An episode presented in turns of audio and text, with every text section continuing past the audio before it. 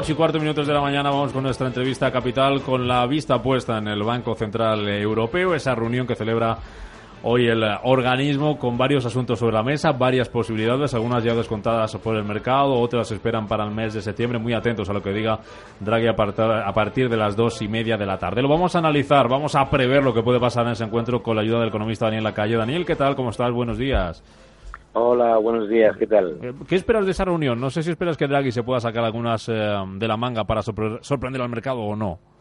Mm, no, no espero que vaya a ser eh, muy detallado. Yo creo que eh, ¿qué podemos esperar? Primero, una revisión de las expectativas de la economía europea. Claramente, y ayer tuvimos datos muy pobres de PMI de Francia, de Alemania y de la eurozona, y volverá a bajar las expectativas de crecimiento y probablemente también las expectativas de inflación. Y seguramente entonces eh, lo que dirá es la necesidad o la expectativa de que no en esta reunión sino probablemente a lo largo de los próximos meses se lleve a cabo una nueva bajada de los tipos de interés, tipo de depósito eh, todavía más negativo y la, eh, la posibilidad de volver a plantear eh, un eh, plan de estímulo, una expansión cuantitativa que nunca ha abandonado. Recordemos que dejó, entre comillas, de comprar bonos, pero compra todos los vencimientos de los bonos eh, que tienen cartera. Entonces, probablemente veamos bueno, pues un, mensaje más bien orientado a, a, qué es lo que puede hacer también, porque claro, si plantea un nuevo plan de estímulo, de qué cantidades estamos hablando. ¿no? Después de casi 3 billones de euros del primero, que, que va a sorprender, ¿no? En eh, cuanto a la posibilidad de la bajada de tipos y la bajada de la facilidad de depósitos, eh, Daniel, ¿tú crees que eso será más adelante? Pero eh, hoy puede dar alguna pista sobre cómo se va a articular o puede dar alguna pista de sobre esa compra de bonos. Voy más allá, Daniel. Hablaba el consejero delegado de BlackRock o le pedía, mejor dicho, al Banco Central Europeo que si quería estimular de verdad la economía europea, lo que tenía era que comprar acciones.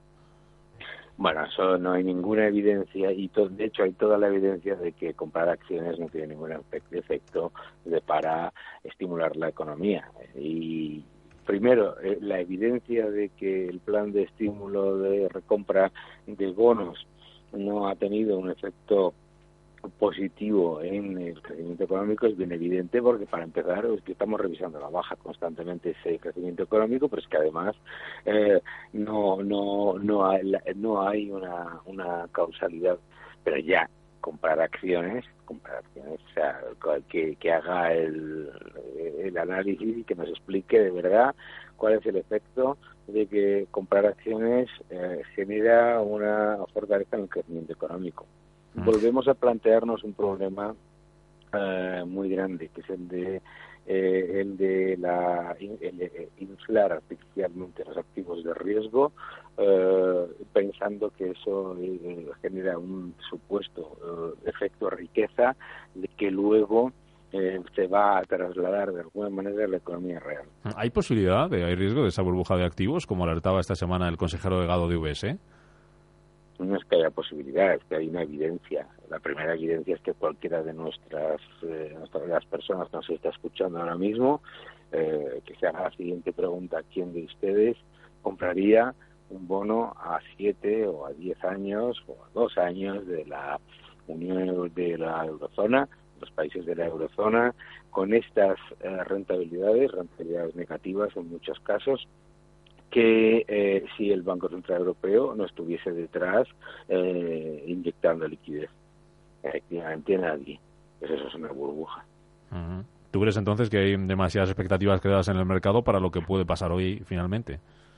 No, yo creo que lo que hay claramente es una expectativa muy peligrosa de eh, una política que ya hemos vivido por parte de los operadores del mercado, que es cuanto peor mejor.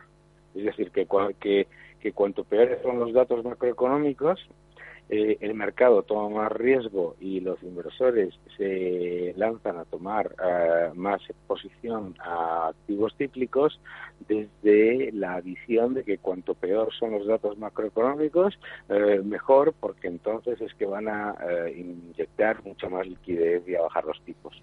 Esa es una política, no te digo que no vaya, que no pueda funcionar a corto plazo, pero peligrosa lo es. ¿Y por qué es peligrosa? Porque cuando deja de funcionar, el, el impacto es muy abrupto y recordemos que los planes de estímulo monetario no funcionan igual en la Unión Europea que en Estados Unidos por una, un factor absolutamente determinante, que es que en Estados Unidos las empresas recompran acciones y las empresas tienen una política mucho más orientada hacia el accionista minoritario y eso no ocurre en la Unión Europea. Por eso siempre nos repiten ese mantra absolutamente ya eh, aburrido ¿eh? de que es que Europa está, entre comillas, más barato. Europa siempre está más barata. Hmm. Eh, por cierto, hablando de Estados Unidos, ¿tú crees que, Daniel, que la Fed va a mirar hoy atentamente a lo que haga el Banco Central Europeo? ¿Le, puede presionar en alguna dirección las decisiones o la hoja de ruta que marque el BCE?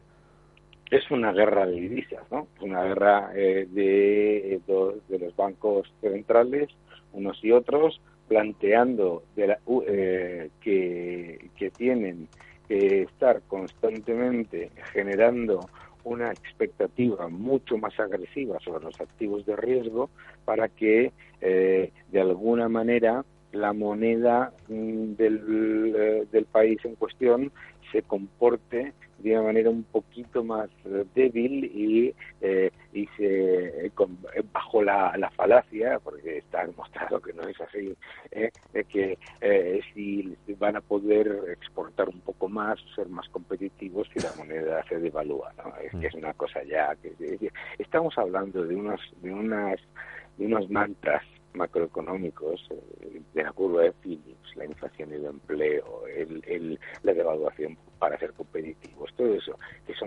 tan están ya tan tan tan tan sobrepasados por la realidad y tan y tan completamente desmontados como como digamos políticas de, estímulo que estamos literalmente con unos señores que están manejando un coche de última generación la, la, economía eh, con las instrucciones de un eh, de un Forte del año treinta y pico por cierto, Daniel, eh, a la espera de lo que diga el Banco Central Europeo, eh, Daniel Calle va a estar el 19 de septiembre en Tenerife, invitado por el despacho JH Asesores Financieros y Bancarios, en una conferencia titulada La economía global y los mercados financieros. La cita es a las nueve y media de la mañana, 19 de septiembre, en el Hotel Iberostar Gran eh, Hotel Mensei, Mensei de Santa Cruz de Tenerife, y allí estará también Radio Intereconomía, ¿no, Daniel?